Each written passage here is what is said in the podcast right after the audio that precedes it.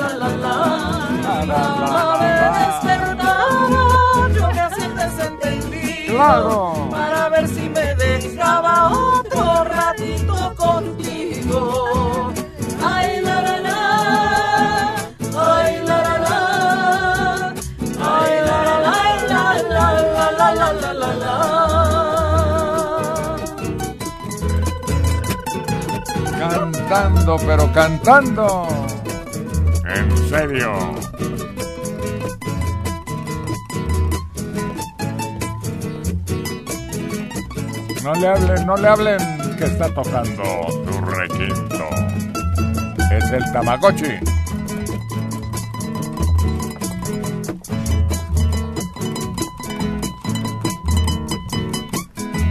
Sácale la alegría.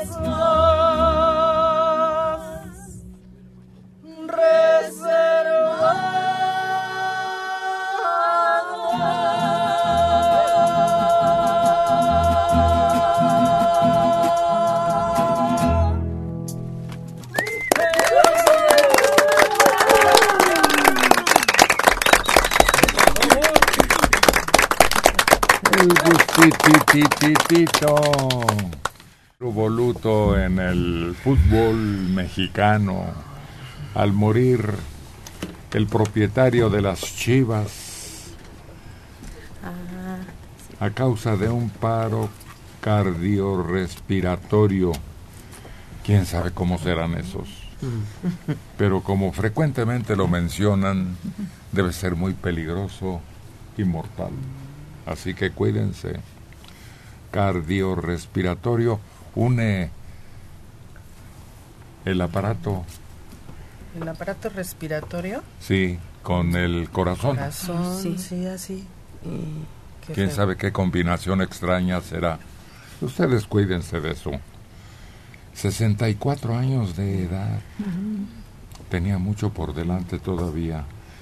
Era dueño del equipo Guadalajara. Nace el 3 de marzo del 55.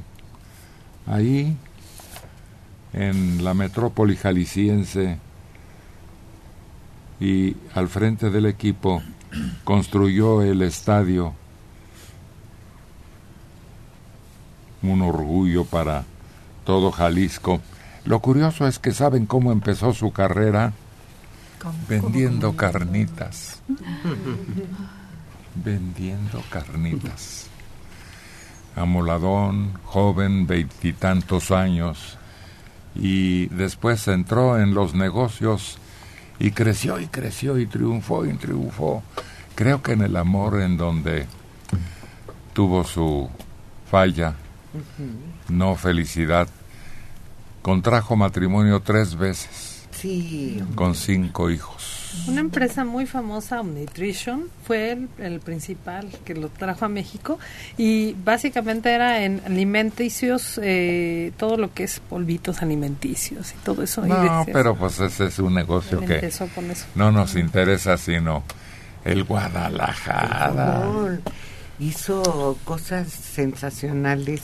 Desgraciadamente le era como muy como muy caprichoso y cambiaba directivos y ponía directivos a cada rato, pero en realidad él fue el primero que construyó un estadio moderno, un estadio bonito, un estadio que no había en, en el país Oye, pero yo creo que tantos problemas a raíz de que se divorció y tantos pleitos con la ex esposa y luego las hijas, ¿no? Las niñitas y todo el pleito ese, creo que fue lo que lo desgastó y lo acabó, ¿no? No, Por eso hay que ser soltero siempre. Sí, realmente sí. No, pero tenía y no dedicarte a los negocios.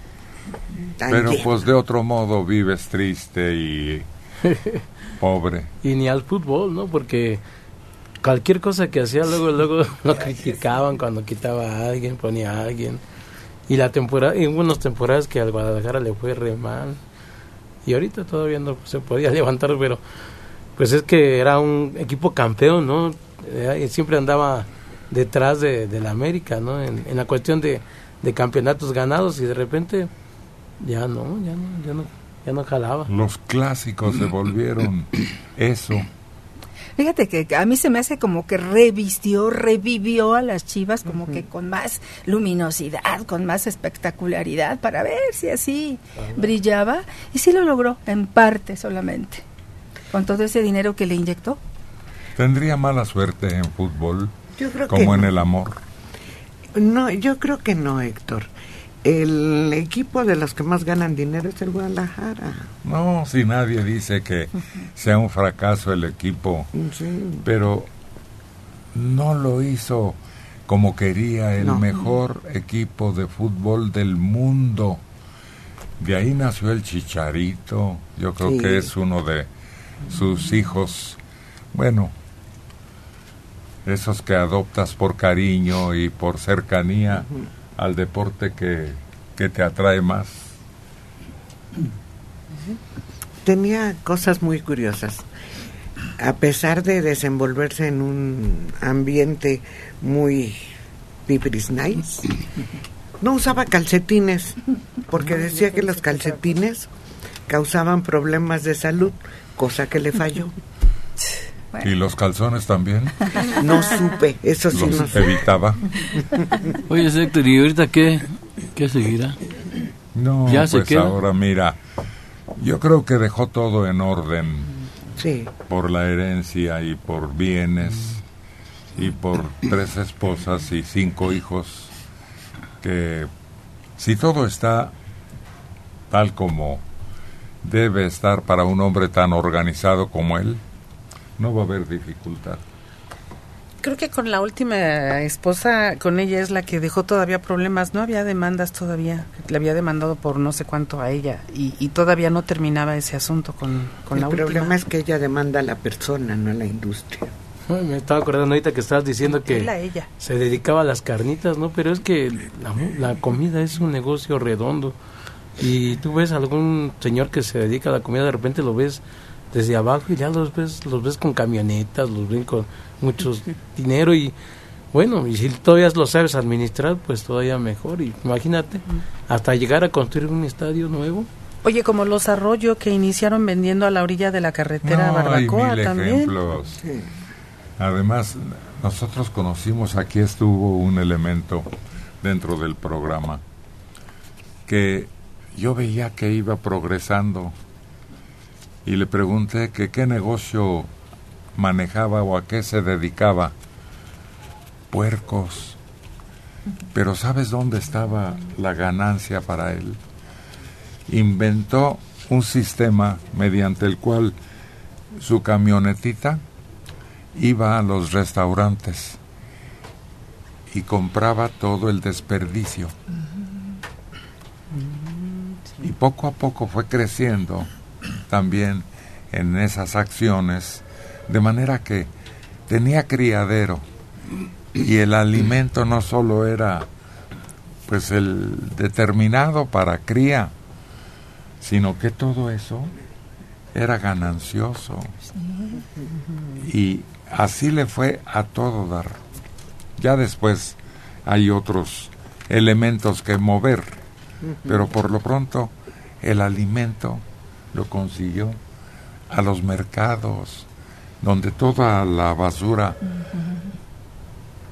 de desperdicio en frutas y, y, hierbas, todo lo que se maneja. Y es que a veces no solo lo compras, sino quisieras pagar porque se lo lleven. Exacto. Y tenía sus botes y su camionetita siempre repleta y vuelta y vuelta. Cualquier negocio, si tú lo observas, verás de qué manera puedes sacarle más provecho.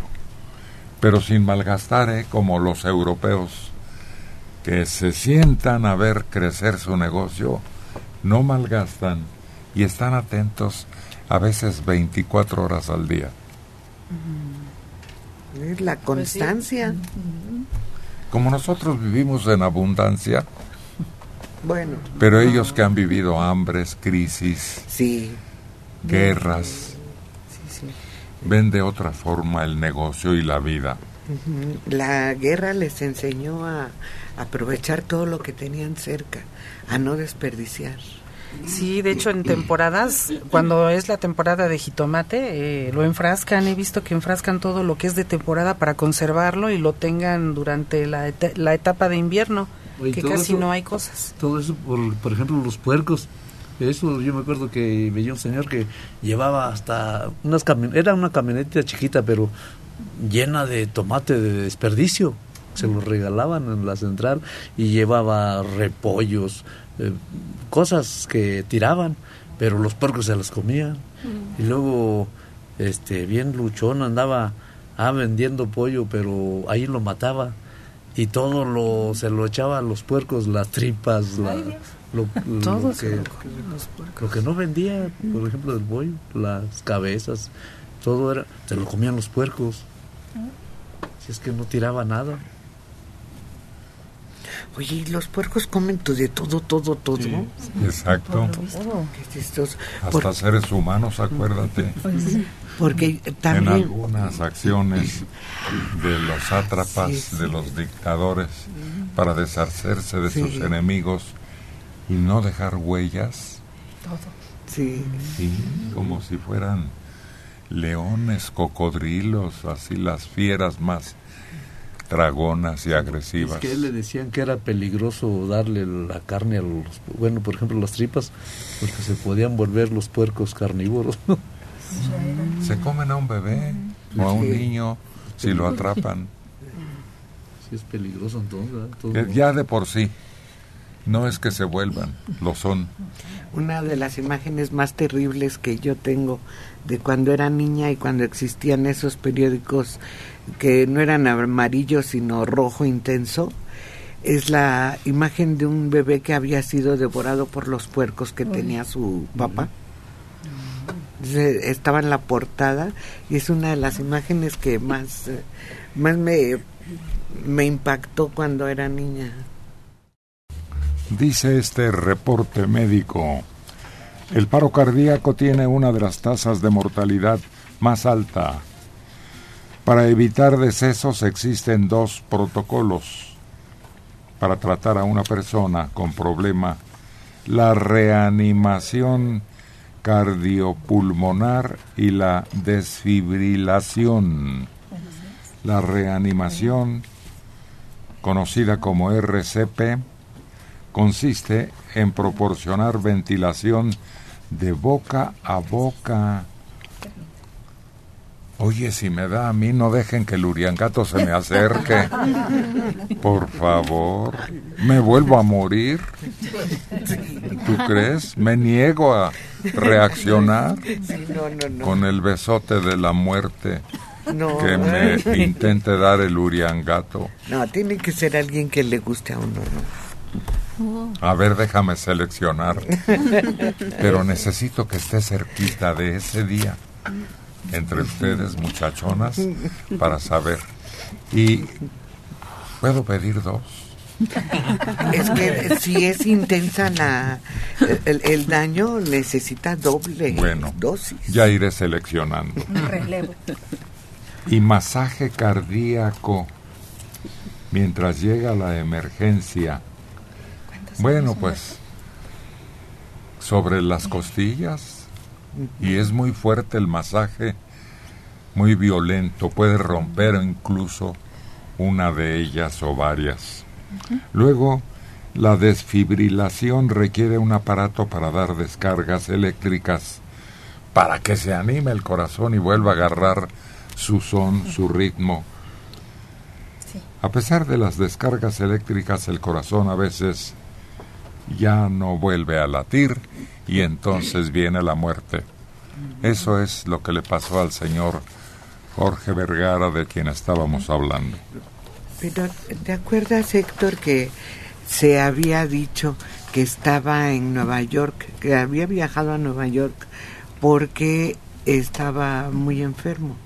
Al parecer tenía otro tipo de problema y esto ya nada más fue una consecuencia de eso. Sí, recuerdas que lo comentamos en el Sí, programa. claro.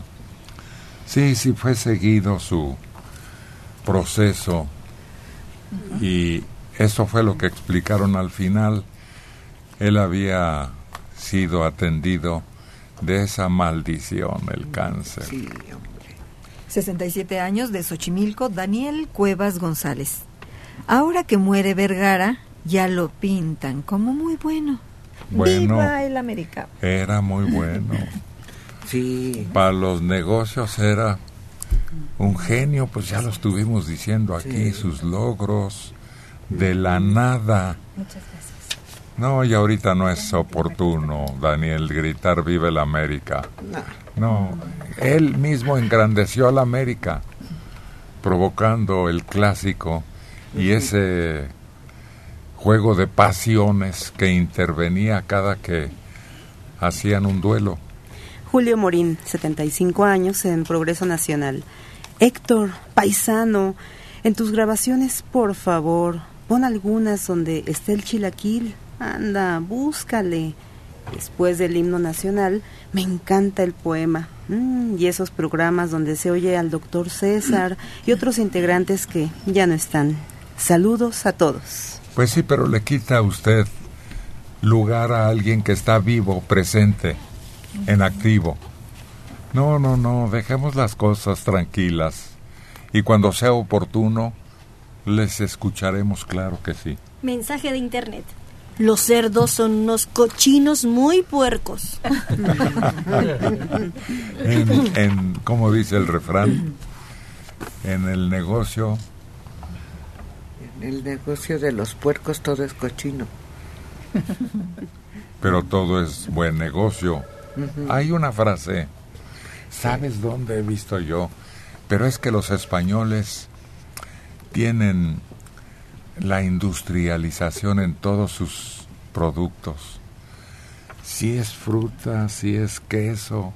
Mira, las piernotas de cerdo, esas que se cotizan a tan alto costo, te metes a una de esas, yo lo he visto en documentales, tienen una hilera de piernas que han recibido un tratamiento tal que su precio es comparable al del oro, pero ya industrializado, a conciencia, a fondo.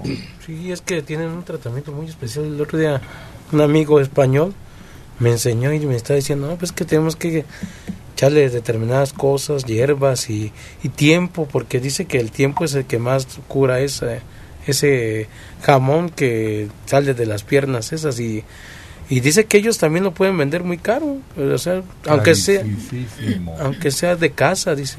Dice, ¿no? No, tú pides en una cantina o en un restaurante y es una exquisitez.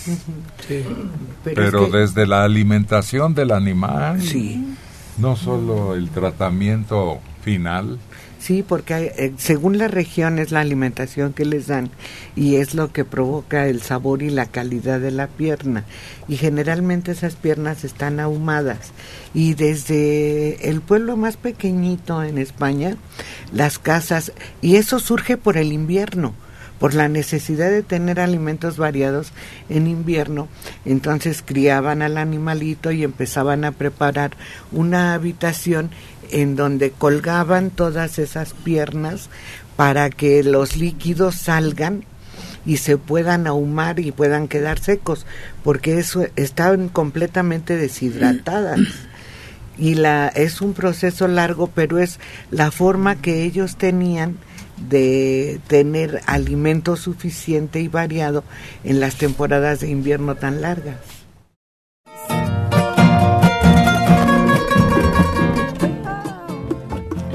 Las guitarras por delante y enseguida las voces de Checo Padilla y Carlos González, el Tamagotchi en Buenos Días. El 690 de su radio nos sintoniza.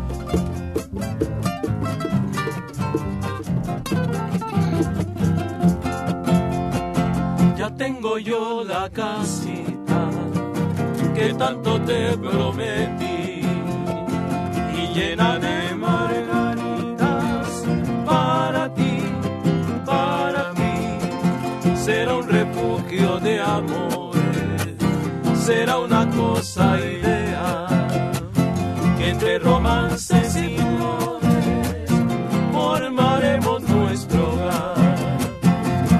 seremos felices, ahora podemos cantar aquella canción que dice así,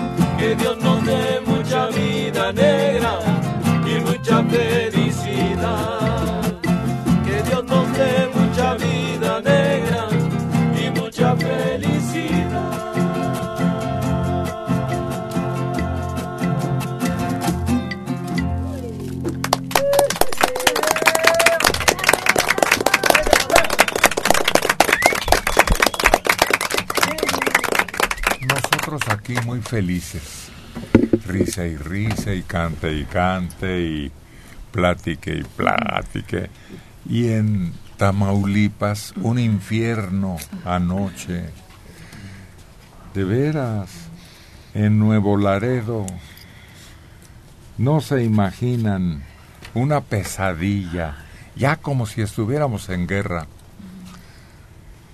Tal cual. Por fortuna, pues creo que las víctimas no sorprenden en su número, nomás hubo un fallecimiento, pero el riesgo de estar en la frontera con una batalla campal es que se les pase la mano a los policías, a las autoridades o a los mismos maleantes y se metan al otro lado con el fragor de la batalla y después qué van a hacer si hay una reclamación internacional o si ellos intervienen en ese momento en la pelea campal yo creo que lo único que se escuchó es escóndete Sí. no abras ni la ventana ni la puerta y eso no es gobernar un país, eso no es brindar la tranquilidad y la paz que requerimos. La presencia, la personalidad que nos hace suspirar, vibrar, recordar. Ahí está, frente a los micrófonos de Radio Centro y Buenos Días, Lady Mariana. Cuando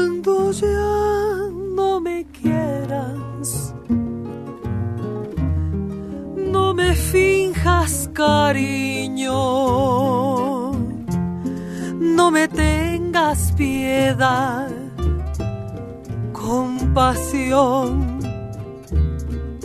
ni temor.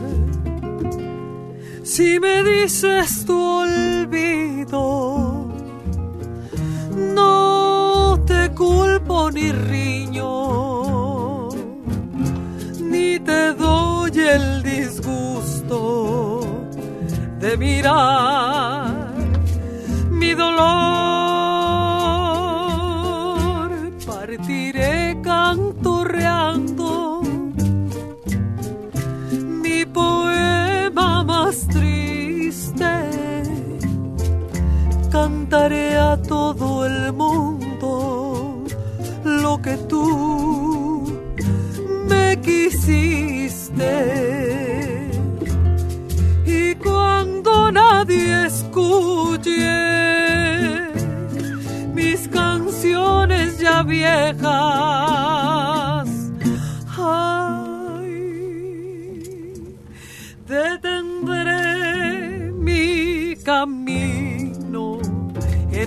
Pueblo lejano y ahí moriré.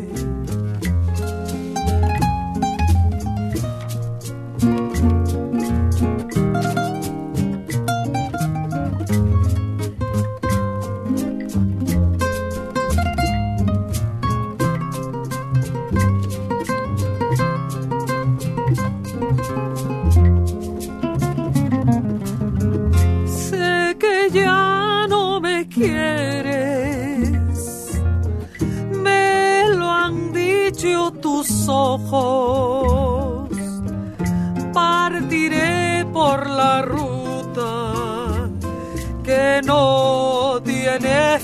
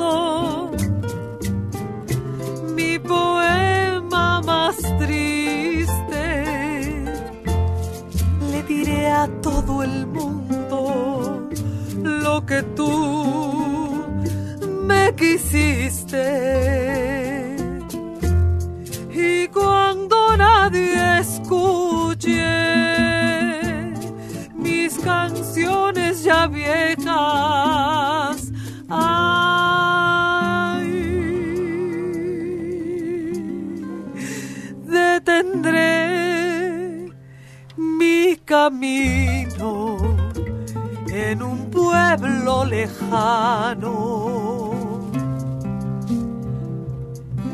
Y ahí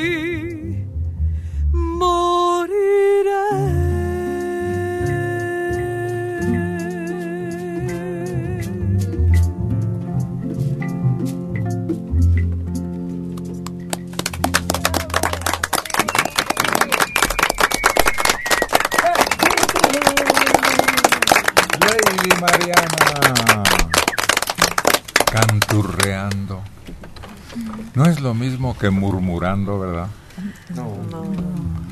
¿O de qué otra manera podríamos decir tarareando? No, tampoco. Porque vas can- eh, canturreando, pero como que lo haces en voz baja mientras vas caminando y tarareando, pues es na tarara, na. Susurrando. No. Se oye feo, pero pues sí, también puede ser. ¿De qué otra manera? También, sin tararear, pues se vuelve murmullo, ¿no? Como que nada más para ti. ¿Mm? Así en voz bajita, en momentos no, más.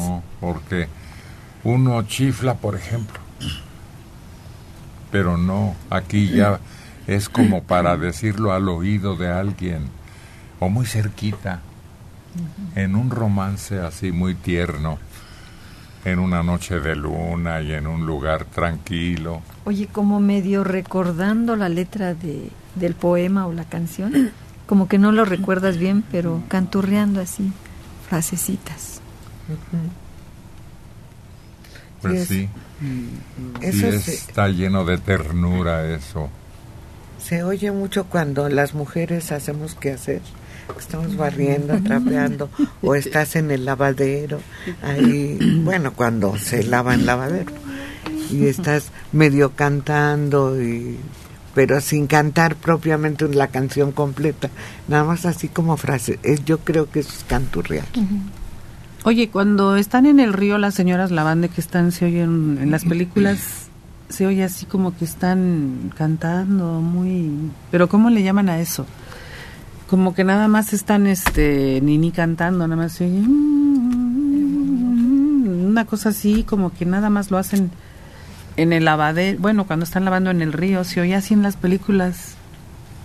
Pues es murmullo de la tonada, pero ya identificas Sí. la melodía. Sí. ¿Quién sabe si muchos compositores incluso empiecen así, Sí, yo creo que cuando sí. no tienes instrumento y ya trasladado al instrumento, guitarra, violín, piano, lo que sea, pues ya cobra más vida.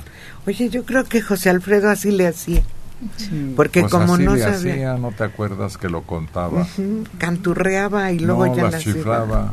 Sí. Sí, ¿verdad? No sabían ni J. No J, sí, ¿verdad? Es un baile flamenco. Pero me refiero a el solfeo. Así escuché al... al- Solfeo suena a un sol como estos que hemos tenido aquí, Qué con días nublados y sol muy tímido. Sí, Anoche hasta chispió. una brisita ligera. Ah, te decía que escuché así a un compositor de rock moderno y dijo que sus canciones las hacía nananeando. Y le preguntan, ¿cómo nananeando? Dice, es que empiezo así, na, na, na, na, na. Ándale, también. Es otra manera más o menos, ¿no? Sí. De seguir una tonada y luego ligar con otra y ya. Está lista la canción. Y esos sonidos que luego intervienen también en las composiciones, ¿no? Como un jueguito. Por ejemplo, lo- el cuarteto Rufino ya ves que le metía muchos pom pom, pom pom pom, pom pom pom. Y ¿Eso es así pomponear? otros. También. pomponear. Ya descubrimos otro. Y retar, ¿Cómo? así como co- yo cuando me regañaban en mi casa mi mamá, me daba la vuelta y me iba retando, que no me oyeran. Y me oía y decía, ya va retando, a ver, ven para acá. No, no, pero no es retar. Eso, sí, como dijo. Isidro. ¿Cómo? Ya estás de rezongón, ya vas Sí. de rezongón. Eso, Hablar eso. entre dientes, ¿no? También. No, eso es aparte. Jesús Lira Serrano. Este señor Vergara era un gran mercadólogo. Un ejemplo para aquellos que dicen, no se puede, y se quedan en su zona de confort sin seguir adelante. Descanse en paz. Daniel Cuevas González, 67 años en Xochimilco. Héctor, fue Fernando Marcos quien motivó ese clásico América Chivas.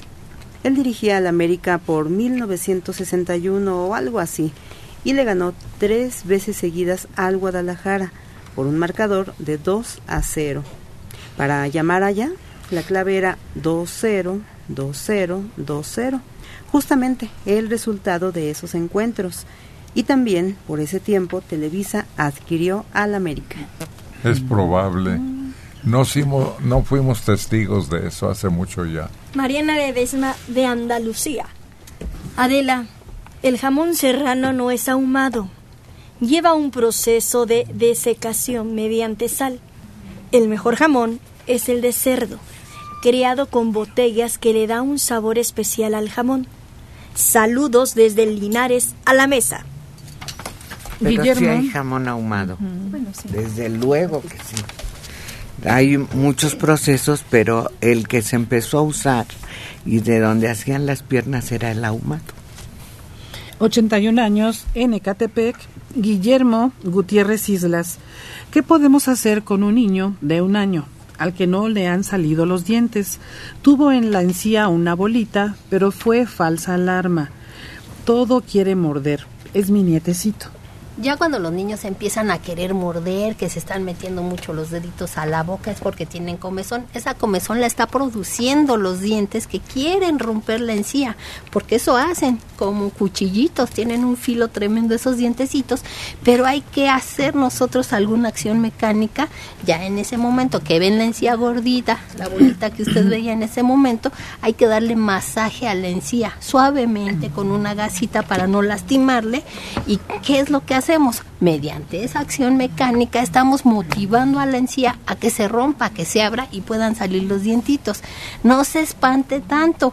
El tiempo de que erupcionan los dientes en- es entre los seis meses hasta el año dos meses más o menos. Está en tiempo, pero ¿qué hay que hacer? Darle mucho, mucho masaje y en este tiempo también los niños ya empiezan a, a jugar con las mordederas, los cepillos dentales que son específicos para ellos y hay un dedito también, así como un dedal que tiene unos piquitos, con ese es con el que damos masaje, le rascamos la encía y más fácilmente van a, a tomar su lugar. Alberto Felipe Espinosa desde Naucalpan, 30 años. ¿El programa de Héctor va a pasar por televisión? ¿Será de lunes a viernes o solo los fines de semana?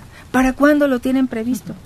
No, nosotros estamos en la pantalla, pero del internet. ¿En qué plataforma estamos? martinezserrano.com o en YouTube.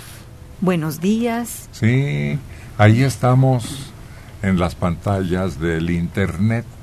Por lo pronto ahí nos está tocando hace un buen rato. Y parece que sí tienen mucha avidez nuestros amigos siguiendo esas repeticiones o las transmisiones en tiempo real. Y tiene la ventaja de que si entra a YouTube, en cualquier celular lo puede hacer y en cualquier lugar de la ciudad puede estar viendo. Y Buenos cualquier días. hora. Sí. Nos pueden ver desde bien lejos, pues nos han escrito desde Alemania, desde muchas partes hasta del Polo Norte, creo. Ay, qué frío debe estar haciendo allá en la pantalla. Y además puede ver a su cantante favorito. Si le gustó una canción, después buscarla, buscar el video y se va yendo a los videos de cada uno de mis compañeros. Ya suena ese acordeón, él le pone mucho sabor. Es Chilo Isidro Castro, aquí en Buenos Días.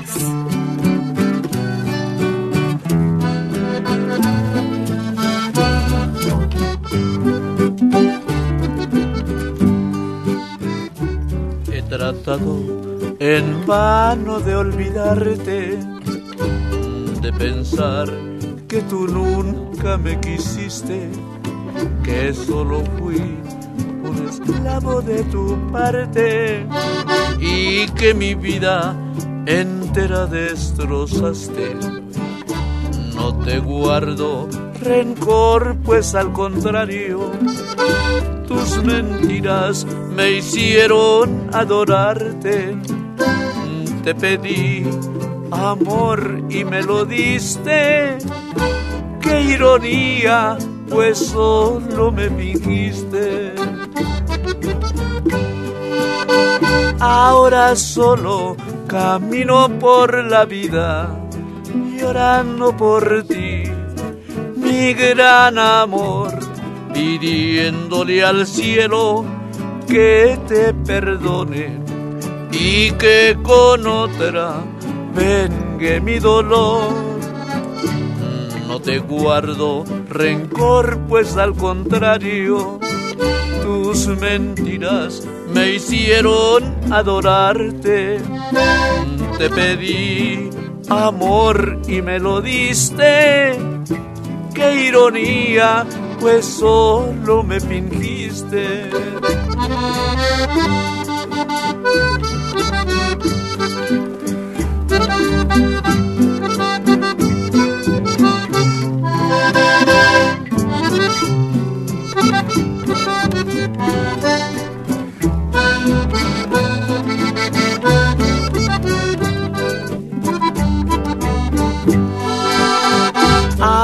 Solo camino por la vida llorando por ti, mi gran amor, pidiéndole al cielo que te perdone y que con otra vengue mi dolor.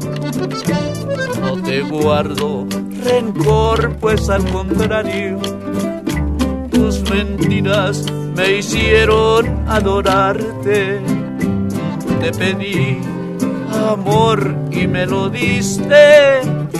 Qué ironía, pues solo me fingiste. Qué ironía, pues solo me fingiste.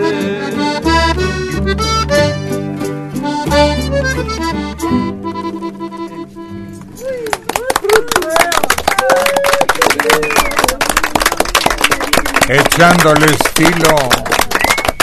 Isidro. Castro, Gaitán, San Luis mero. La canción se llama Y qué ironía.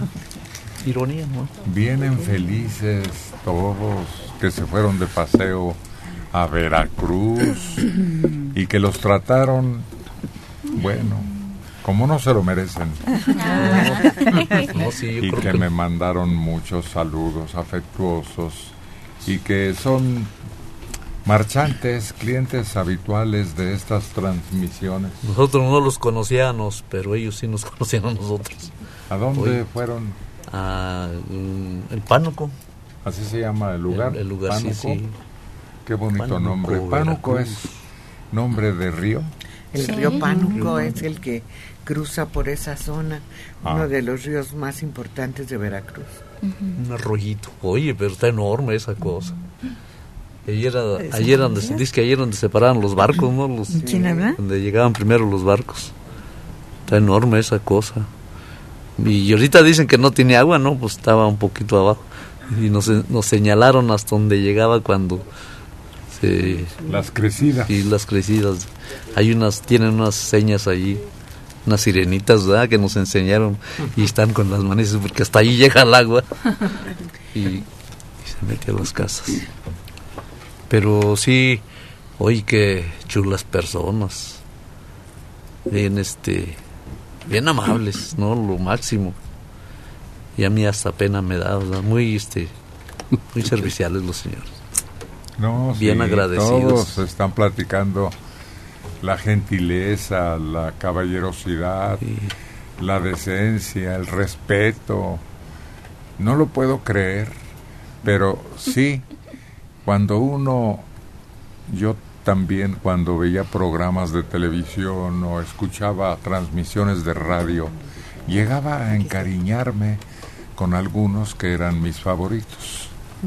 No, hombre, la verdad es que yo iba con un poco de temor porque yo decía, ahí está re lejos y no conocemos por allá y no, la verdad sí me quedé sorprendida. Y qué arrepentida me hubiera dado de no haber ido a conocer tan bello lugar de veras. Y la gente tan cordial, tan cariñosa, llegamos y nos hicieron sentir que llegábamos a nuestra casa. Órale, pásenle como si nos conociera y si nos conocen de muchos años, ¿verdad? Y bueno, pues nos ofrecieron todo, nos pusieron su casa ahí al servicio de nosotros, muy lindas personas. Nos dio mucha risa porque efectivamente llegamos, nos presentaron como familia de Veracruz del puerto, ¿no? Y el festejado, ah, sí, mucho gusto. Y ya nos pasamos, nos dieron permiso de arreglarnos y todo.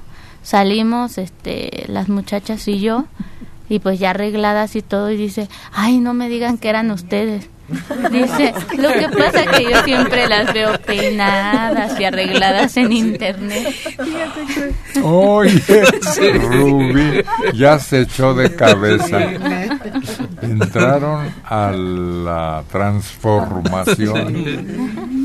Pues sí, sí, es que no es lo mismo uno en un trato diario y atuendo diario y sin el cuidado y el arreglo de una presentación ya profesional. Felicidades. Y nos comentó el señor, cuando llegamos le dice, le dijo su esposa, mira, son mis primas de no sé dónde. Dijo, ah, pásenle. Y luego oí que le dijo, ¿qué no las reconociste cuando estábamos, nos, nos metieron a una habitación a que nos cambiáramos? Y dijo, ya cuando nos vio salir, dijo, la verdad no las conocí, pues llegaron todas greñudas. Dice, pero ahora sí ya vi que sí son ustedes. se peinaron. Y lo más curioso es que decían, ¿te acuerdas de mi prima tal? Ah, sí, cierto, pues es ella. Y de mi otra prima tal. Ah, sí, ah, sí, sí. Yo creo que nada más le estaba dando el avión a la esposa, porque no tenía ni idea, pero nos dio el abrazo, el beso y bienvenidas, pásenle. Y después nos dijo, con razón, yo nada más le decía sí porque sí, pero nunca me acordé de las dichosas primas de Veracruz. Es la hospitalidad mexicana Sí. la que les recibió y por eso están ustedes tan contentas de haber viajado y conocido a personas tan distinguidas. Y tan hermosas. Nos me contaba el señor dice, aquí cuando sube el río Pánuco es una fiesta, dice, que tiene el pueblo, dice. Le digo, ¿por qué? Dice, porque no creas que sube, ¡rum! ya se inundó, no, dice. Sube poco a poco, nos va avisando, dice, y vamos midiendo cuánto va subiendo. Y empezamos a poner albergues, dice, y la gente anda corriendo y todos a comer y todos a salirnos y es bonito porque no creas que si inunda y se sale y llora, se lleva todo. Por centímetros va subiendo. Oye, y el señor también cantaba. Cantaba y dice que, incluso hace, eh, él, de que desde hace muchos años nos sigue, desde Chilaquil, desde esas épocas que estamos nosotros, y comenta que hasta su propio estudio de grabación tiene en su casa. Él hace sus discos, entonces entró a enseñarnos todo su estudio. Al, ajá, al día siguiente dijo, bueno, los espero porque vamos a almorzar, vamos, pasamos por ustedes y nos llevó a dar la vuelta al malecón, precioso, ¿eh? Es Fue un un viaje lugar de hermoso. paraíso, dijo alguien de ustedes. El señor nos estaba comentando que este oye mucho el programa, pero dice que luego de repente se queda dormido. Y que Sí. sueña que está aquí. Y dice, no me ha pasado como unas tres, cuatro veces que sueño que yo ya estoy ahí con ustedes. Dice, Y luego los hijos que nos dijeron, no, ustedes ya los conocemos de hace mucho tiempo, si mi papá no los pone siempre, dice, y nos dijo que cuando su papá anda en el campo, en labores del campo, se lleva su radio y que lo va oyendo y que ellos van ahí con él y que cuando decimos la hora también ellos, nueve, cinco, nueve, cinco, todavía repiten la hora. ¿Qué imagen me han dado de personas de veras con una estimación que no merecemos? Pero qué bueno que hemos ido ganando un rinconcito en su diario ir y venir.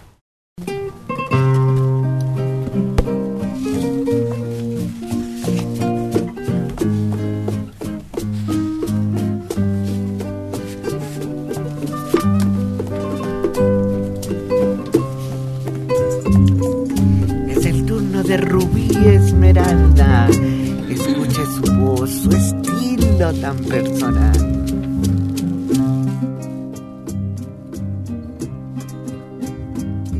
No sé qué tienen tus ojos, no sé qué tiene tu boca que domina mis antojos y a mí sangre vuelve loca. No sé cómo fui a quererte, ni cómo te fui adorando. Me siento morir mil veces cuando no te estoy mirando. De noche cuando me acuesto, a Dios le pido olvidarte y al amanecer despierto tan solo para adorarte. ¿Qué influencia tienen tus labios que cuando me besan que me sienta esclavo y amo del universo?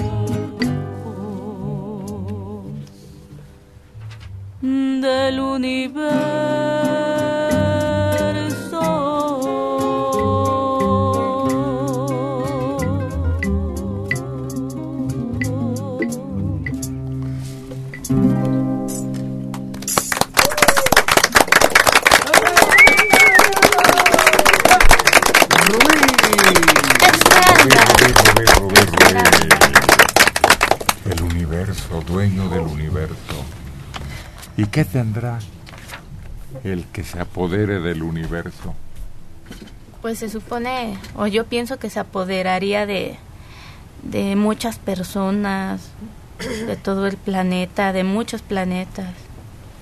De todo, se sentirá dueño de todo. Yo creo como un dios, ¿no? Pues debe ser Dios para los creyentes, ¿no? Sí, Así que dueño de qué? del universo. Por eso.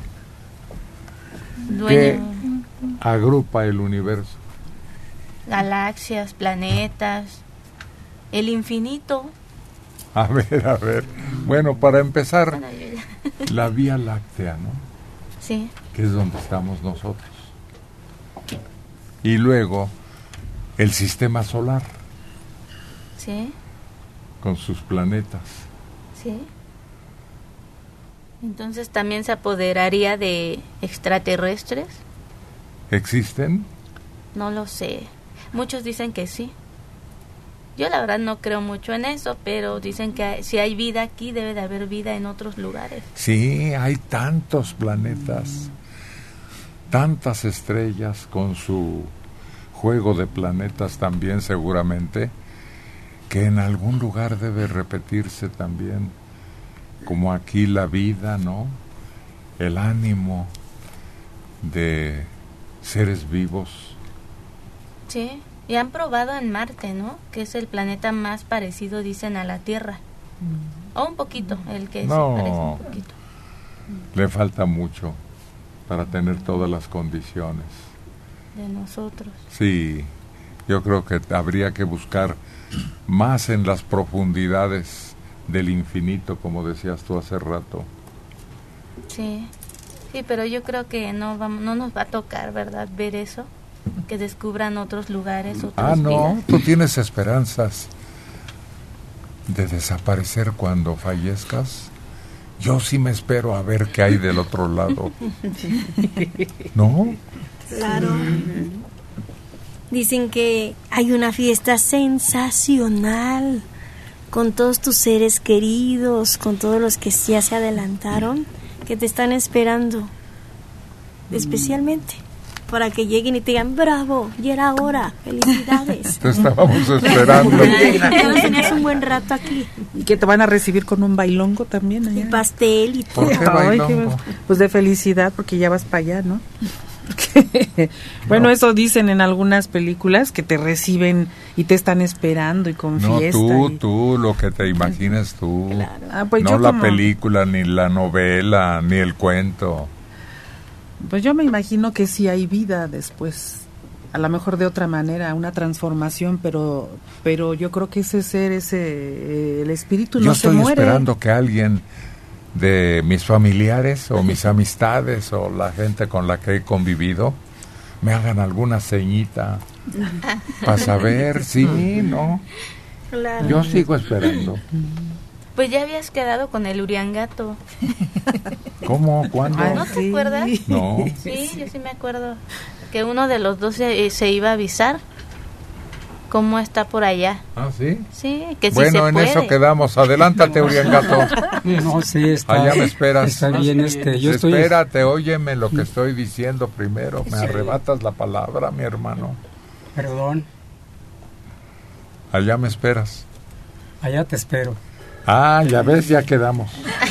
Él te va a adelantar. Ya agarró, sí, viaje. Pues sí, pero no, yo no quisiera que me avisen, yo allá hasta que llegue. No, un adelanto. buenos días. Sí, una esperanza, una lucecita en el fondo del túnel. Pues eso era lo que esperaba Jaudini, ¿no? Andaba buscando un quien le diera una seña de su mamá para, para saber que había pues esperanza en el más allá. ¿no?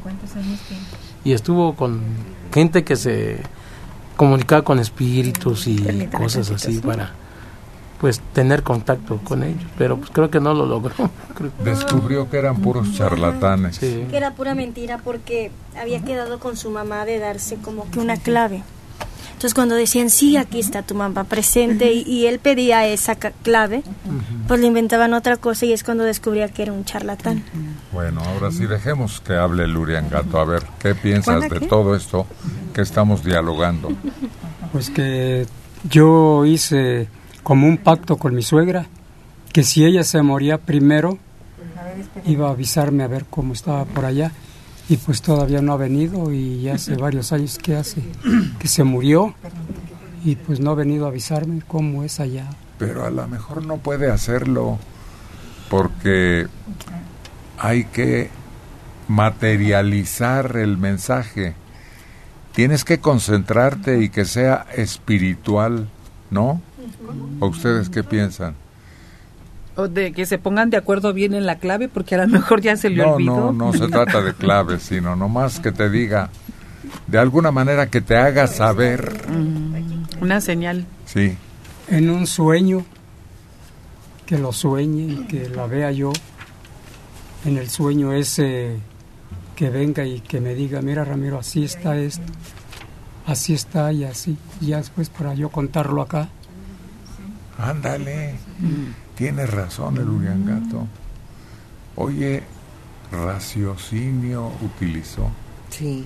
porque sí, pues Es, una, ma- es que es- sería la única forma para que sin necesidad de claves ni nada de eso, que pudieras sentir realmente que es el mensaje que te da, que sí a través del sueño ¿y sería qué te lo dejó ideal. Tu suegra de herencia. De herencia, pues yo creo que nomás a su hija No, sí, este, a, a Graciela le dejó dos, dos este, lotecitos, dos lotecitos. Para todos los, a todos los hijos les tocaron de a dos lotecitos del pequeño huerto que, que tenían, que está, el pedazo que tengo yo está ¿Y pegado. cuánto con- le vas a dar de plazo para saber de ese mensaje? Pues yo quiero que venga lo más pronto posible antes de que me vaya yo y, y no voy a decir yo qué es lo que va a haber allá, a quién se lo voy a decir yo, a quién, con quién voy a quedar. Mira, yo si me voy, yo te vengo a decir esto. Pues sí, a mí sí me gustaría. Ya quedaste con él. No, sí. Oye, me va a jalar las patas. Sí. ¿eh? Por eso no. ¿No? Por eso te digo que yo no quiero saber. O me va a aparecer con una sábana cubierto, como el ET cuando salió en el Halloween. Y como mucha gente como ahorita dice Rubí, yo no quisiera, me da miedo. Pero hay gente que dicen, yo sí quisiera saber, nada más Claro. volver a escuchar la voz de esa persona. Sí. Nada más, nada Sí, más sí, que me sí, diga mi nombre y que me diga, todo está bien. Además, yo sí sueño a mis seres queridos. ¿Sí? Sí, sí, sí. Y, y- y, eh, en ese momento me ha tocado decirle a alguien, a mi madre, por ejemplo, no estabas muerta, mamá. Fíjate en mis sueños, en mis sueños. Yo creo que a ustedes también les ha de haber tocado algo así. Fíjate que yo también sueño a mi papá y siempre me dice eso, todo está bien, estás bien, y me abraza y me besa. Y hay una cosa, fíjate que yo jamás, desde que murió, he vuelto a pisar el panteón. No me gusta. Él me dijo que no lo fuera a ver ahí, que lo esperara. Entonces en cada sueño lo espero, lo veo y convivimos. Qué hermosa experiencia. Bueno, pues ojalá que a ustedes también les toque no una despedida eterna, sino convivir, estar juntos y saber que están efectivamente esperándonos. Este es de lo mejor que hay. Y está aquí con ustedes y con nosotros. Carlos González, el Tamagotchi.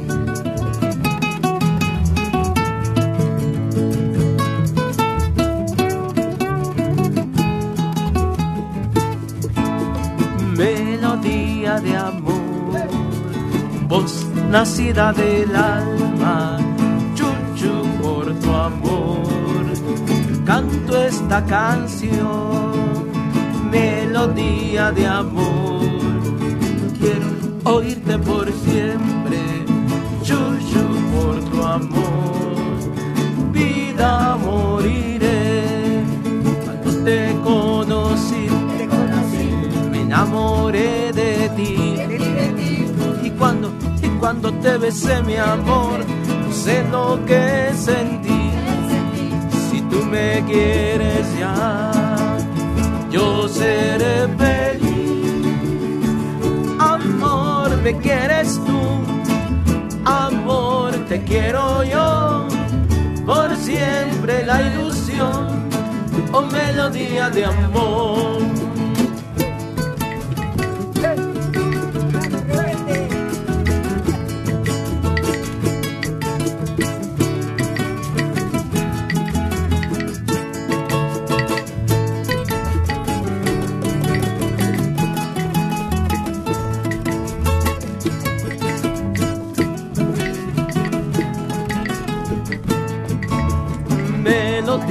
De amor. Quiero oírte por siempre, chuchu por tu amor. Vida moriré cuando te conocí, te conocí, me enamoré de ti, de ti, de ti. Y cuando, y cuando te besé mi amor, sé lo que sentí. Si tú me quieres ya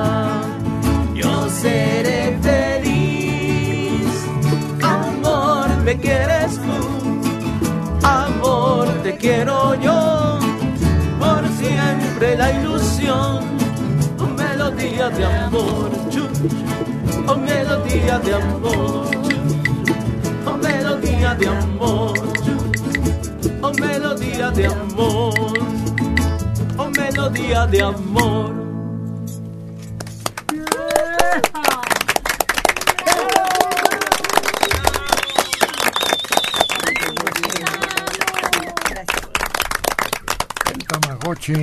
Intentando convencernos de que canta. Sí, recordando a, a don Johnny Laboriel, que también trataba de convencer para ganar un concurso de, de Loti, decía que va a ser su negroti para ganar el premio. Nunca se dejaron casar de más ahí. De, Hay que tener aspiraciones, claro. sí. sí. Y siempre estaba diciendo, no, es que siempre que concurso nunca paso. Dice, Bueno, sí, Radio dice, yo creo que voy a, voy a tener que hacer mi propio concurso para ver si, si tengo un buen lugar. dice. ¿Cuál es uno? Sí. Era cotorro, él le encantaba el relajo y todo. A mí me tocó una vez que en, en la escuela, en en el bachilleres, fue a dar una conferencia de, de cosas así de... ¿Quién, quién, quién? Johnny Laboriel. Ah. Permítame. Pero iba en plan serio, ¿no?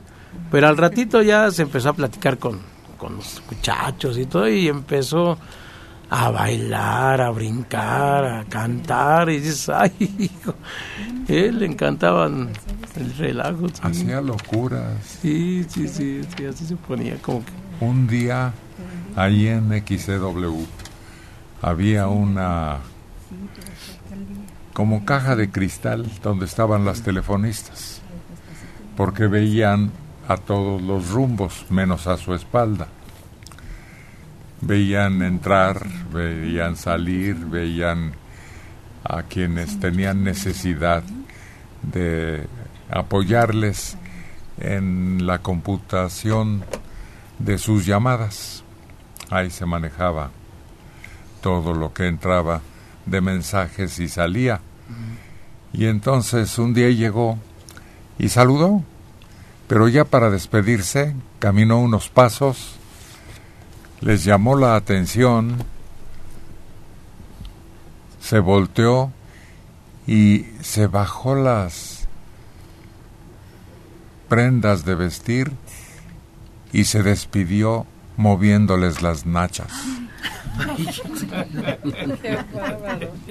Se me ocurrió a mí que las muchachas se las vieron negras. Seguramente. Así se despidió ese día de ellas de veras. Estaba de remate cuando enloquecía, así como dice Sí, sí. el Tamagotchi. Luego se dejaba caer de repente así. Ah, sí. Se sacaba así. En una época usó una especie de túnica. Sí. Ya no se la quitaba, Sí, como burka o algo así. Sí, así la- larga, como si fuera una mantota grandota, pero Sí. siempre andaba así. De por sí era muy flaco, ¿no? No, ¿Y su hermana todavía anda por ahí cantando? creo que sí, me parece que sí. Él así, así se llamaba. Oye, y luego hacía la boca bien rara, ¿no? Hacía unas cosas con la boca y se le veía una bocota bien chistosa, ¿no? Era su manera de besar. Sí. Es que tenía los labios muy gruesos, entonces, por más que nosotros le hacemos así, se ve normal, pero él como los tenía tan gruesos, se le veía estridente. Pero Fela, la última vez, eh, ¿Fela? Ela, Ela Laboriel. Ela Laboriel, estaba cantando en un bar que hay en Miguel Ángel de Quevedo. La última vez que supe de ella, sí. Es un barecito discretón, pero ahí estaba cantando. Bueno, Buenos días, señor Serrano. a sus órdenes. Mire, nuevamente hablándole. Es la señora Juanita que le habló hace ocho días. Juanita, que nos habló hace ocho días. Hola, Juanita, díganos. Mire, este, una petición porque, este, mis amiguitas, la, la señora Iraíz Beltrán Ábrego, de 64 años, eh, se cayó y quedó mal de su cadera, ya no camina. Entonces, pues, es, este, mm, ¿verdad? Muy difícil estar acostado o sentado, ¿verdad? Pero se puso muy contenta y, y me dijo, y su mamá, su mamacita de ella también, la señora Tere, y, y me pidieron ¿Qué? y entonces este quiere que la complazcan con una canción ¿Cuál es la canción, Juanita? La Puerta Negra Ah, va para allá, cómo no, con todo gusto. sí para ella y para su mamacita de ella Ándele pues, a sus órdenes. muy lindas Buenos días. bueno muchas gracias Al contrario. Ah, ah, ah, ah. Esa puerta que quedó cerrada es para Iraís y para su mamita Tere. Es el dueto Caín y Abel, Checo Padilla, Isidro Castro, buenos días. Estamos en YouTube, por ahí asómese y los va a encontrar. y está cerrada con tres candados la puerta negra.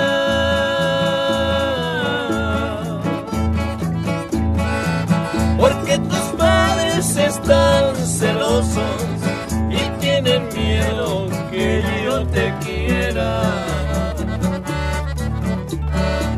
Han de pensar que estando encerrada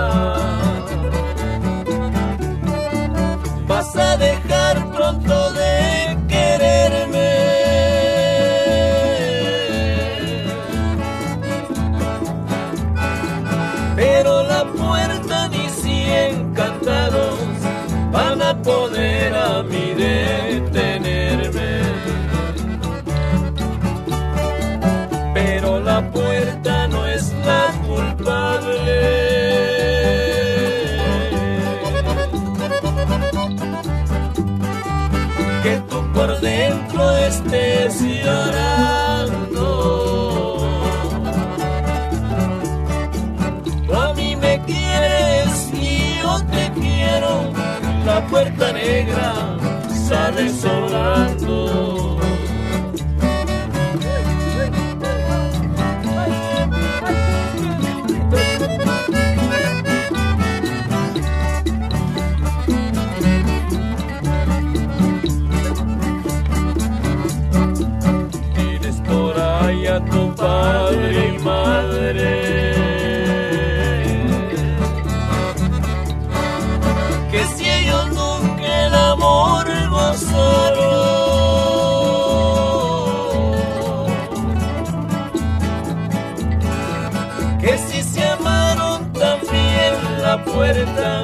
La puerta negra se la cerraron.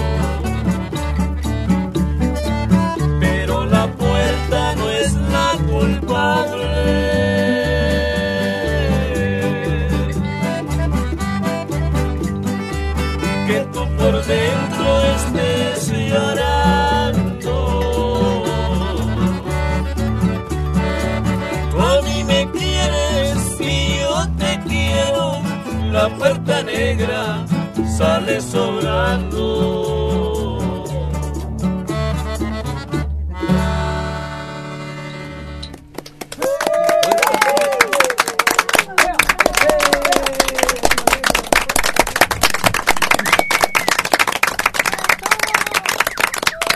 Tengo unos parientes que viven en una población muy chiquitita, casi casi es un rancho.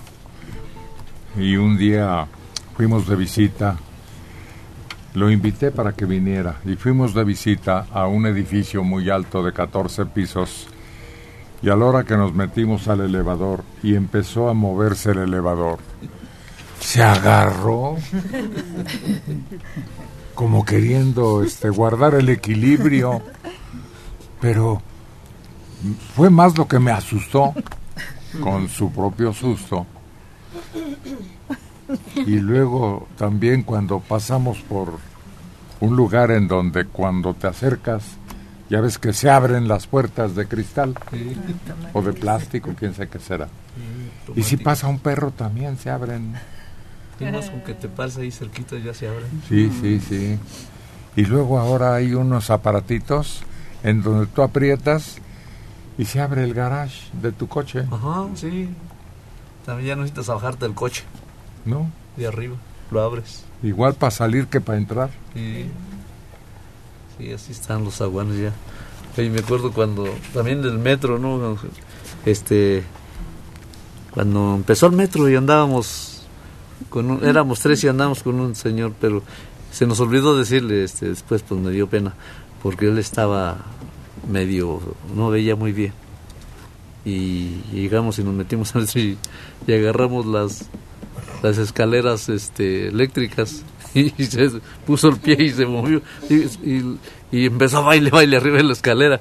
Y luego yo dije y, y luego allá en la punta cuando terminemos cómo le irá a hacer también no pues ya iba listo ya cuando salió sí salió bien. Pero pero sí es que él pensó que era escalera normal. Y pues nosotros vimos que iba a caminar pero él no vio. Y empezó a baile, baile arriba de la escalera. ¿Sabes cuándo recientemente me pasó hace poco? Hay unas eh, escaleras que no son escaleras, sino que es una plataforma. En las tiendas donde llevas carrito con cosas Ah, sí. y, y no hay este, sino una inclinación. Y yo no conocía eso, bueno, hace dos, tres años que lo vi por primera vez. Pero me paré y me sentí como que me estaba agarrando el vértigo, ¿no? Es como una especie de rampa, ¿no? Ándale. Y no tiene escalones y No, no de tiene repente escalones. sientes que te vas a ir ahí. ¿Cuál es la razón? ¿Para que puedas llevar tu carrito? Sí, sí, porque incluso en las llantas de esos carritos hay como, no sé, un mecanismo que hace que se atoren. Se atora el carrito. Y ya, pues no se te vaya el carrito. Ándale. Ajá. Pues sí, me agarró desprevenido. Yo no conocía ese sistema y me sentía como en una lancha, una barca, pues, en movimiento. También para la gente que va en silla de ruedas, los que llevan muletas, esa usan esa escalera, esa rampa. Sí.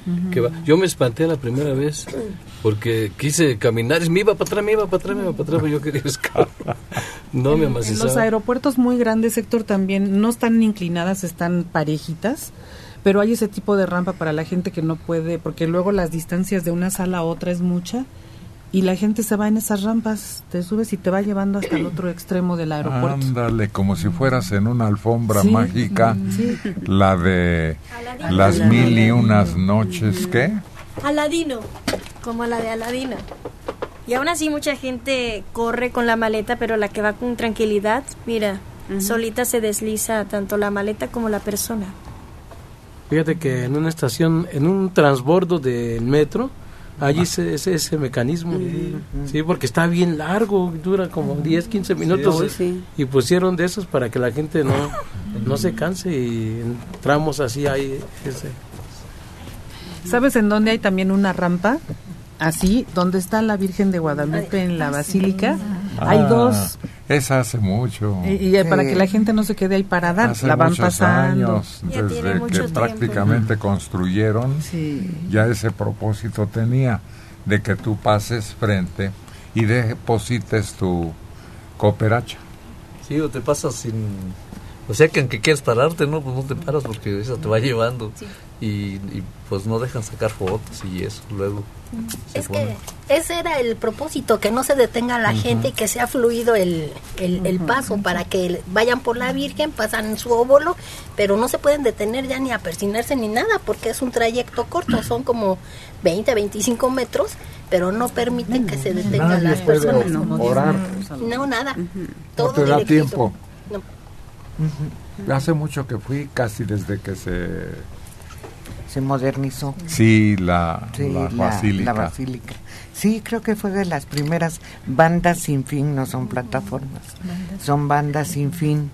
Y en el aero- aeropuerto hay varias que van conectando sala con sala, porque ya ves que dicen, este, le toca la sala 62 y tú estás en la 1, entonces es una distancia enorme, es todo el aeropuerto. Agarras un avión para ir a tu Para sala. ir a la otra. Oye, ahora todo esto es muy moderno, ¿no? Pero me comentaba una persona que vivió mucho tiempo desde hace muchos años en la Ciudad de México que el primer edificio que tuvo una escalera eléctrica fue el de Sears, de Insurgentes. Y que cuando venían sus familiares del pueblo, a eso los llevaba al paseo y para que subieran y bajaran en la escalera. El Alexa, esa cochinada electrónica que Mm. llegas tú y dices que prenda las luces, que prenda la televisión, al aparato al que le hablas, ¿quién tiene de esos? Permíteme. No lo tengo, pero sé cómo funciona. Pero la única cosa es que debes de tener configurados los focos, la televisión. No, sí, se supone que ya está eso. programado, Sí. Rubí. Sí, Pero a ver qué. pues nada más con tu voz, ese aparato reconoce tu voz y tú le das la orden, prende la luz, apágala, prende la televisión y eso hace cuenta como si fuera un sirviente, ¿no? Te hace Ándale. todo. Un, sir- un sirviente electrónico. Sí. Oye, pero esta modernidad no irá acabando con nosotros porque ya no nos Pues movemos. claro que sí. Sí, desde que hay el control remoto de la televisión ya no te no te paras. levantas. Y, te- y también le dices, oye, pon tal estación, préndeme la televisión, pon al YouTube y pon Héctor Martínez Serrano, por favor. todo, todo, todo ya lo hace, todo. La estufa. La estufa, la lavadora, la secadora, todo. Tan bonito era que agarrar la periota de la televisión y hasta tronaba cuando le cambiabas. Pero fíjate que, que eso eso tiene que tener un nombre, ¿no? Por ejemplo, Petra, este, Rutila, para que el- pues, te pueda hacer eso. Si Rutila prende la luz, sí. Sí, sí, Si no, le- sí le tiene que tener de cierta manera. Y es- Lo bautizan el aparato. Y este y el, el foco te cuesta Yo he oído que le dicen Alexa. la mayor parte. Ajá, O sea, este- así se llama el aparato, pero no es necesario que le ¿Adiós, digas, oye, Sí. No, sí le dices no te prende nada. ¿Adiós, buenos días? Como bautizar a tu mascota. ¿Quién sí. habla? Uy, pero todo en uno, oye. Y además debe ser con tu voz, que te conozca a ti, porque Exacto. otra voz no. Ni modo, cualquiera llega y dice, ábreme la puerta y pues te roba. No, este, ese es lo que hay, eso es lo Hay que decía cámaras de ahora programa. en algunos lugares estratégicos en donde ¿En qué tú podemos servirle? la cámara no está funcionando, pero en cuanto te atraviesas Prende. hay otro aparato que prende y, ¿Y apaga eso por qué? también cuando pasas frente a él. Tiene sensor, llaman, ¿no? Sí, sí, pero fíjate que ese, ese sistema de ese, de ese que prende la luz te cuesta un foco 800 pesos. No. Bueno, pero pues si tienes seguridad. Permítame, estoy Oye, cuando luego ¿sí? vas a los sanitarios, ¿no? De repente Espérame. se jala solo y dices, te quedas solo. ¿Cómo, cómo? Cuando vas al sanitario, de repente se jala solo, dices, señora. ¿Me jala para dónde? Pues el agua, el agua Me succiona. te succiona, no, bueno, te succiona ahí, caralho. Y te jala. Fíjate que una amiga compró un robot que cocina, le pone todos los elementos y lo prende. Lo, lo programan por ese programa No, no, internet. no. Esclavizarnos a ese tipo ya es exageración. Las llaves para economizar agua ya en muchos establecimientos, nada más pasas la manita, Ah, sale un poco de claro, agua. Eso poquita. también es antiguo. Ajá. Pues sí, ese el, es un ojito, Un sensor. un sensor, igual que el del baño, es un Sí. sensor Sí. que a la hora que hay el movimiento, O para abrir tu casa ya nada más pones tu huella digital o el iris y ya abre tu casa. Eso está muy práctico, ya no necesitas tantas llaves. Para también para cuando vas a trabajar, ¿no? Ya también tienen ahí registrada tu huella digital para que pases Ah, lista de que llegaste mucho temprano o tarde. Oye, el celular, lo mismo, también tu huella o el, el iris. Oye, pero fíjate que estaba viendo también en un documental que ya en algunos países ya no hay dinero. Permítame. Ya todo se maneja con tarjetas, con sensores, Aquí todo, ya todo de manera electrónica. Entonces también tú dices, bueno, se va a volver, se va a volver este, como en Televisa que era nada más un qué, un, eh, un monopolio, donde nada más unos van a tener el, po- todo ese poder y, y todos los demás seremos así como esclavos de eso. Pues inclusive la tarjeta de crédito ya está desapareciendo porque ahora ya también ¿Cómo? puedes pagar por medio del teléfono. como si tuvieras una tarjeta en el teléfono. ¿Qué edad tiene? Sí. Ella está hablando del Big Brother, Siete, cinco. ¿De dónde de que controla a la humanidad en cada ciudad. Y ya nos volvimos como borregos. Ay, sí. Bueno, Bueno, buenos días, señor Héctor. muy buenos días tenga usted también a sus órdenes. Felicidades, mañana es su cumpleaños, no va a venir. Gracias.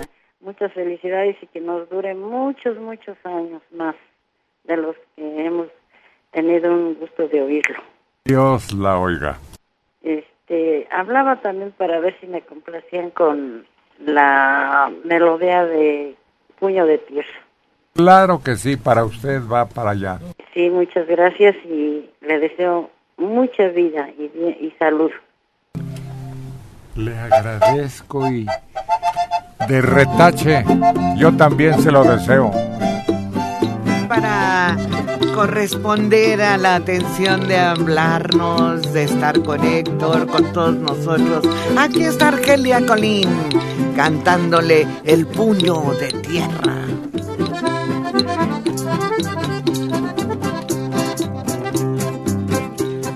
Va dando paso la vida, no más recorriendo el mundo.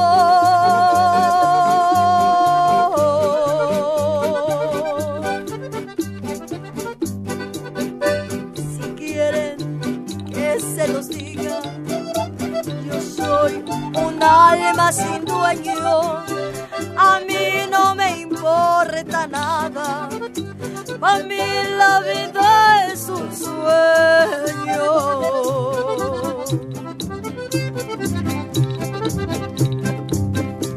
Yo como cuando yo quiero, no miento, soy muy sincero.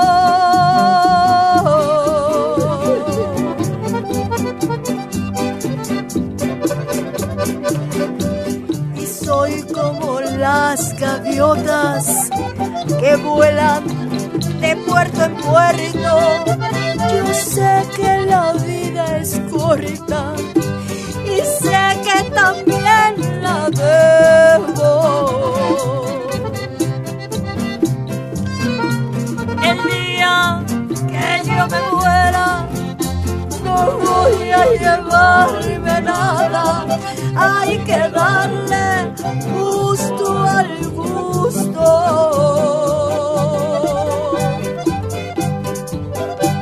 La vida pronto se acaba. Lo que pasó en este mundo, no más el recuerdo queda. Que ha muerto voy a llevarme.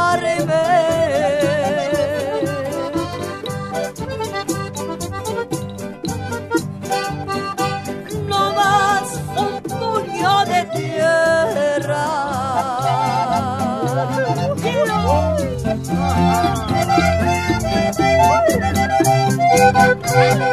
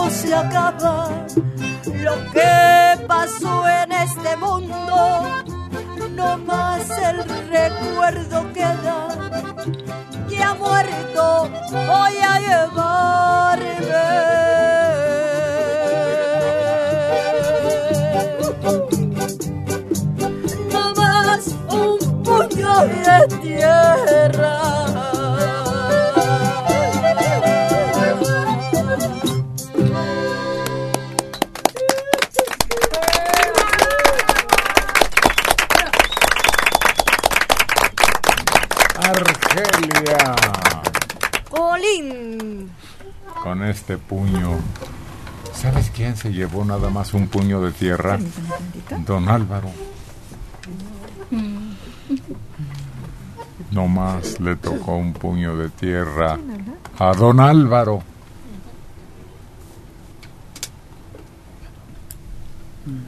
Espérame, me agarras en curva. Ay.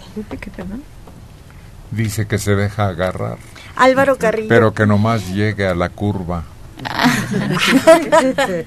Álvaro Carrillo, no. No, Álvaro Carrillo se llevó más de un puño. Sí, ¿verdad? Hay otro Álvaro que nomás se llevó un puñado. ¿Pero de dónde nos llamas? Bueno, en las uñas por lo menos. Mira, este. ¿Fue presidente? Sí, Ah, pues sí sé quién es. ¿Quién es? Álvaro Obregón. Exacto. El manco de Celaya, ¿no te acuerdas? Sí, caray, que estuvo aquí expuesta su, su magno y todo eso. Sí. Y él se la llevaba bien, tenía buen humor y era muy inteligente y muy hábil político, de manera que le hizo falta su brazo, pero no, no era necesario. Se era tan disciplinado que se habituó a ese uso nada más. Híjole, qué difícil. Sí, debe Sí. ser que extrañes mucho. Eh, yo he escuchado a las personas que les par- falta alguna parte así de su cuerpo que de repente llegan a sentir como que el dolor como si todavía lo tuvieran. Sí, ¿verdad? Sí, dicen es que me duele, pero no tienes nada, pero me duele. Dicen que era algo especial con el dinero, ¿no? Y que de esa manera fue que encontró en su mano, ¿no? Que tiraron una moneda y se acercó la mano a agarrarla. Eso, bueno, es un, este, ¿cómo se llama? Mito, ¿no? Pero es una historia que decía para que le encantaba el Sí, sí, dinero. exacto. Que Sí. no la encontraban, pero que sacaron un centenario y lo arrojaron al aire. Y también decían que como nada más tenía una mano, pues nada más pudo robar con una. Oye, pues hay ladrones, mancos. ¿Te acuerdas? Electrónica. ¿Mancos? Sí, ladrones mancos. Nada más tienen una mano. no- Exacto, pues si es manco nomás tiene una mano. Electrónica, piénsale. No, pues, de- pues Álvaro Obregón precisamente. No, No, no, no. Ah, existen y ahorita están funcionando. Ladrones mancos. Una mano. Piénsale, piénsale, piénsale. Ah, y Una la sola señal- mano y roban. Y roban al por mayor. ¿Ah, sí? Toneladas roban. Pero será con alguna herramienta o algo, ¿no? No. Así nomás. Ah, bueno, sí, claro, pues sí. Es electrónico y, y mecánico, es el ladrón. Pero es manco. Pues serán los cajeros automáticos o qué? No sé. en Las Vegas, ah, las máquinas. las tragamonedas, así les dicen. Una palanca. Y también Álvaro Obregón es el que dijo, nadie aguanta un cañonazo de 500 pesos. 500 pesos, no. ¿No? ¿Cuánto era? No, pues yo creo que 50 más. Ah, Súbele, 50 mil. súbele la cotización. 36 años Juan Carlos Pineda Martínez del puerto de Veracruz. Antes los escuchaba. Ahora los veo por YouTube. Me parece muy moderna su transmisión. Gracias por hacernos llegar esas imágenes. Nos podemos asomar a su foro y ahí estamos en primera fila. María Eugenia Nava Luna, 60 años, en Nueva Santa María. Uy, para cantantes de lavadero, Ahí está, Doña Angustias. Sí la recuerdan en la película con Pedro Infante. Sí, sí. Ahí donde contrasta es lo horrible que canta esa mujer en el lavadero y lo hermosísimo que después toma la misma canción Pedro y con una dulzura, con una ternura.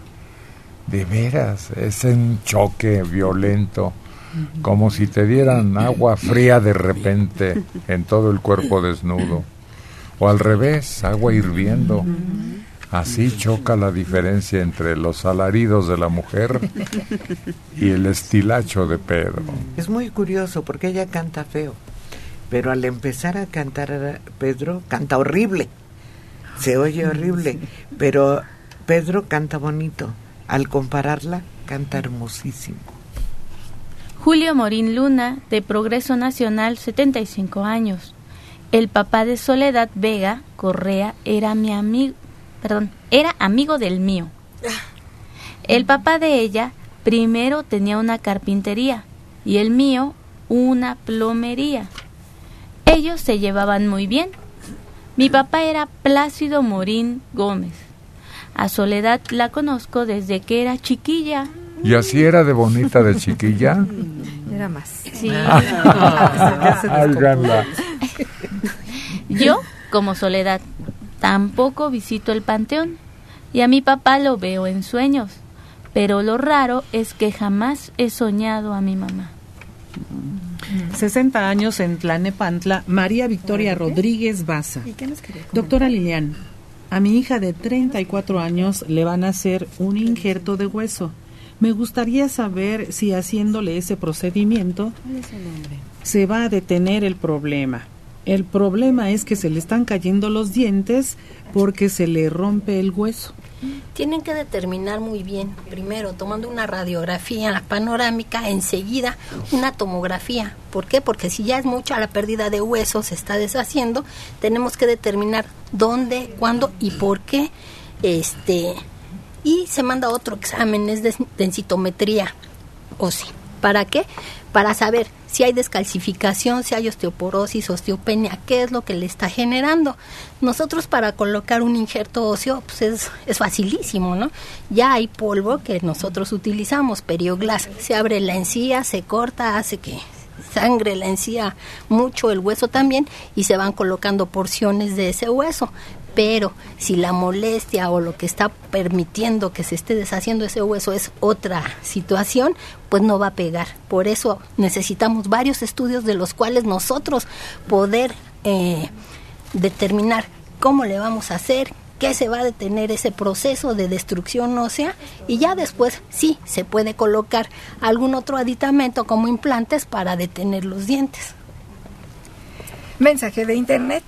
Los escucho desde hace muchos años, primero en la Ciudad de México y ahora desde California, pero cuando empiezan a hablar del gobierno, mejor le cambio. Ustedes son artistas, no politólogos. Las acciones del gobierno nos preocupan porque nos benefician o nos perjudican. Claro. Y todos tenemos derecho de opinar sobre política porque es lo que maneja al país. De manera que, pues no se moleste, pero definitivamente cada que se ofrezca y se nos ocurra, tendremos que hablar de política. No hay más que una frase que dice que el hombre es un ser Político por naturaleza. Axel Daniel Martínez Maravilla, 12 años de la Álvaro Obregón. Felicito a mi abuelita, Alicia González Vargas, de 56 años, por su cumpleaños. Ay, adoro a mi abuelita. Bueno. Bueno, Eh, buenos días. muy buenos días. Nada más. Mm, Buenos días y muchas gracias por verme lo pasado. Estoy muy, muy feliz y también pues para felicitar a, a mi hija, Diana Angélica Flores Galicia. Diana Angélica. Ajá, Flores Galicia. Sí. ¿Cuál es la felicitación, el motivo? Es su cumpleaños a hoy. Ah, bueno, diríjale un mensaje con su propia voz.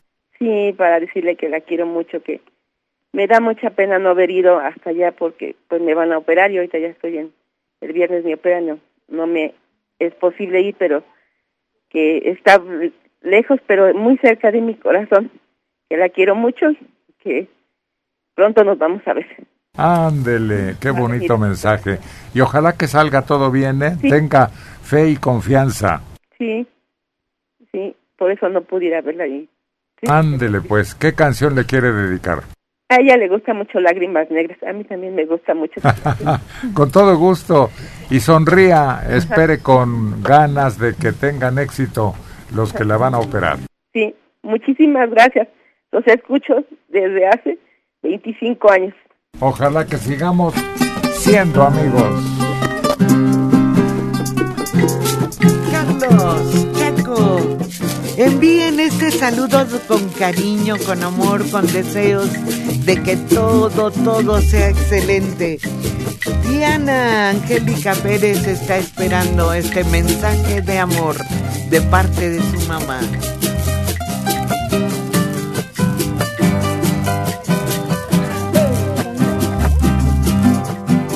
Aunque tú me has echado en el abandono, aunque ya has muerto todas mis ilusiones, en vez de maldecirte con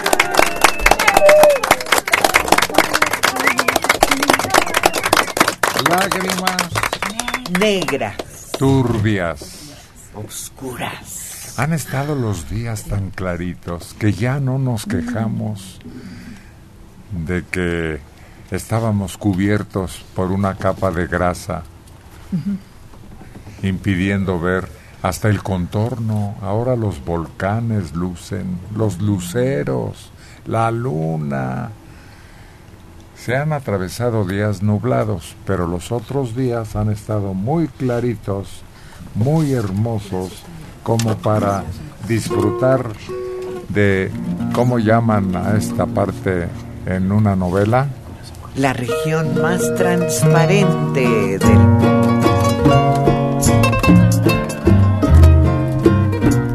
Y ahora para acompañarnos en este principio de día maravilloso, en este sábado, ¿qué les parece la electrizante voz de la chica electrónica?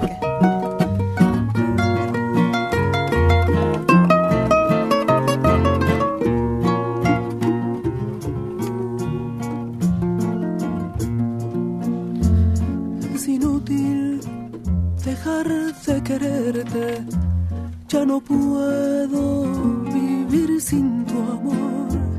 No me digas que voy a perderte, no me quieras matar corazón. Yo que diera por no recordarte, yo que diera por no ser de ti. Pero el día que te dije te quiero, di mi cariño y no supe de mí. Corazón, Corazón, corazón, corazón. me quieras matar, corazón. Si has pensado dejar mi cariño, recuerda el camino te encontré. Si has pensado cambiar tu destino, recuerda un poquito quién te hizo mujer. Si después de sentir tu pasado, me miras de frente y me dices adiós. Te diré con el alma en la mano que puedes quedarte porque yo me voy. Corazón, Corazón, corazón, corazón. no me quieras matar, corazón.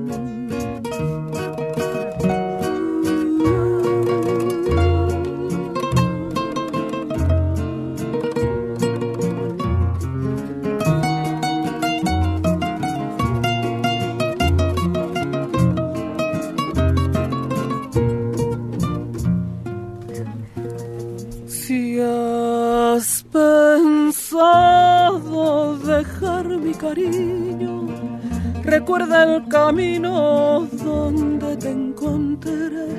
Si has pensado cambiar tu destino, recuerda un poquito quién te hizo mujer.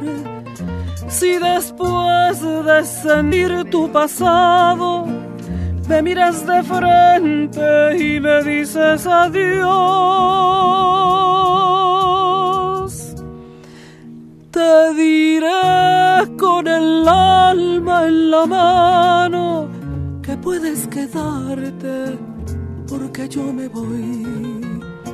Corazón, Corazón, corazón, corazón. no me quieras matar. Corazón.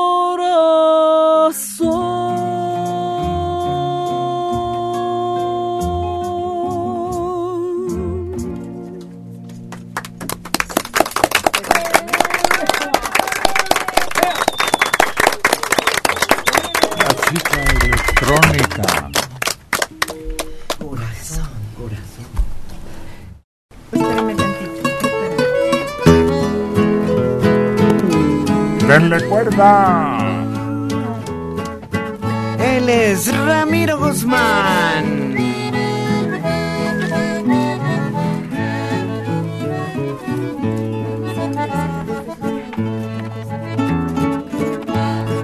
Tome este anillo que tiene mi nombre grabado. Tómala y póntelo en el lado del corazón.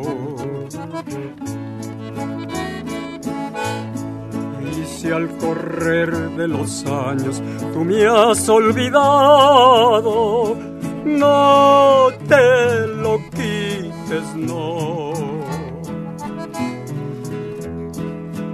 En recuerdo de mi pasión.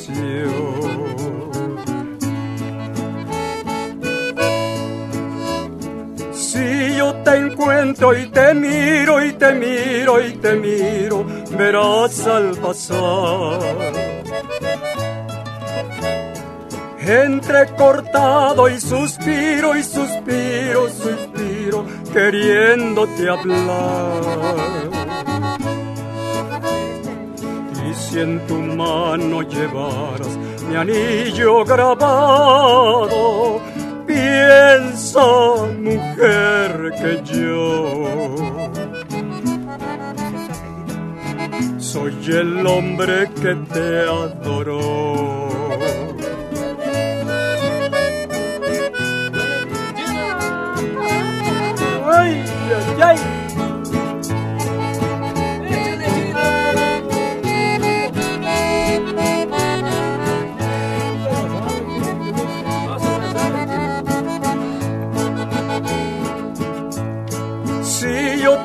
Encuentro y te miro y te miro y te miro, verás al pasar. Entrecortado y suspiro y suspiro y suspiro, queriéndote hablar. Y si al correr de los años tú me has olvidado, piensa, mujer, que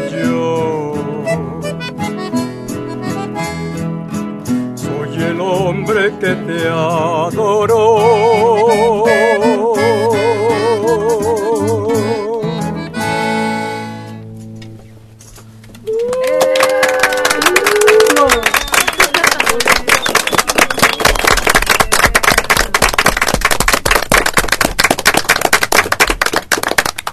No tienen vergüenza los criminales. A unas cuadras de Palacio Nacional ya se escabecharon a uno. No, no, no. Esos cuates no le tienen miedo a nadie. No, pero no es que le tengan miedo. Es que ¿por qué los dejan hacer tal barbaridad? Ahora saluda a su esposa. ¿Verdad? Pues sí, si no es cuestión de miedo, es cuestión de que hubiera orden, de que hubiera justicia y se limitan las cosas. Que se apliquen las leyes. Claro. Pues como, fíjate, anoche en pleno centro histórico, no solo cerca del Palacio Nacional, sino del templezote que está ahí, ¿cómo se llama? Es que será el, el templete donde cantan o qué, o donde... No, pero pues no sé, ¿está fuera de allí en el Zócalo? ¿O, o es adentro donde da las... Hay dos templos ahí. Ah, en la catedral, en la catedral de ¿Y, México. y el otro? Y el otro, pues ha de ser el de Palacio Nacional. No, ese no es templo. No. Es ese edificio Oh. histórico. Entonces, ¿cuál otro será? Hay dos templos ahí. El que acabas de decir, catedral. Y hay otro templo. Ay, no me acuerdo del otro. Ah, que no te has fijado. Cada rato dicen, ¿verdad? Sí. Y dicen y vuelven a decir y lo exhiben, te invitan a ir. A visitarlo. Sí, a que lo conozcas. ¿Cuál será? No, no, pues, no será. No, el de San Hipólito, pues Está muy está muy retirado, está acá en la Alameda. Está más cerca la profesa, Sí. creo. No, bueno, cerca de Catedral hay varios. Está el a una cuadra sobre Izazaga, está que es Santa Catarina, Santa Nuestra Catarina. Señora de Montserrat. de Montserrat. A una cuadrita ahí. Sí. Tuvieron que escarbar para encontrar ese. Sí. Ah, sí. estaba oculto. Oye, creció más porque ya hace años estaba, ¿no? Pero lo fueron descubriendo. Ha ido abriendo las puertas a un mundo sumergido, ocultado. y una piedra tallada redonda, que es la última, el último descubrimiento enorme que hubo ahí. Incluso ahí por moneda hay un museo donde el piso es de cristal para que se vean todas que- Ándale, sí es ruinas. cierto. Ujú. En catedral está. Hay eh, un piso de cristal, pedacito, para que veas que abajo de catedral hay una. ¿Ya y te acordaste? Palacio No, Nacional. no. No, Solo oye. que sea de los, este, lo que han sacado de los aztecas, de los... Pues ese. ¿Cómo se llama? Pues será el templo de los dioses o qué, el, tiemp- el templo de, pues de los aztecas, este, de los Ah, pero tiene nombre. Enormemente más famoso. Nezahualcóyotl. No. No. Como si fuera el más grande. Ya dijiste la mitad. Hay chiquito, hay mediano. Ajá. Pues solo Jesucristo es el que está bien No, no, no. No, ¿no te acuerdas? Tlaloc. No. No. No, ¿no, te acuerdas cómo le decían a un actor de voz recia? El de viento negro. ¿Y No, compositor? pues David Reynoso, este... ¿Cómo le decían? Este, el... Sí. Que se enojaba mucho, hombre. que- el mayor. Ah. Tenemos un mensaje. Muchas gracias. Julio. Buenos días. Le dicen Lady porque es noble, pero en una nobleza interpretativa que es la que tiene Mariana. lindos ojos en tu cara y mirar de tentación. Reina mía,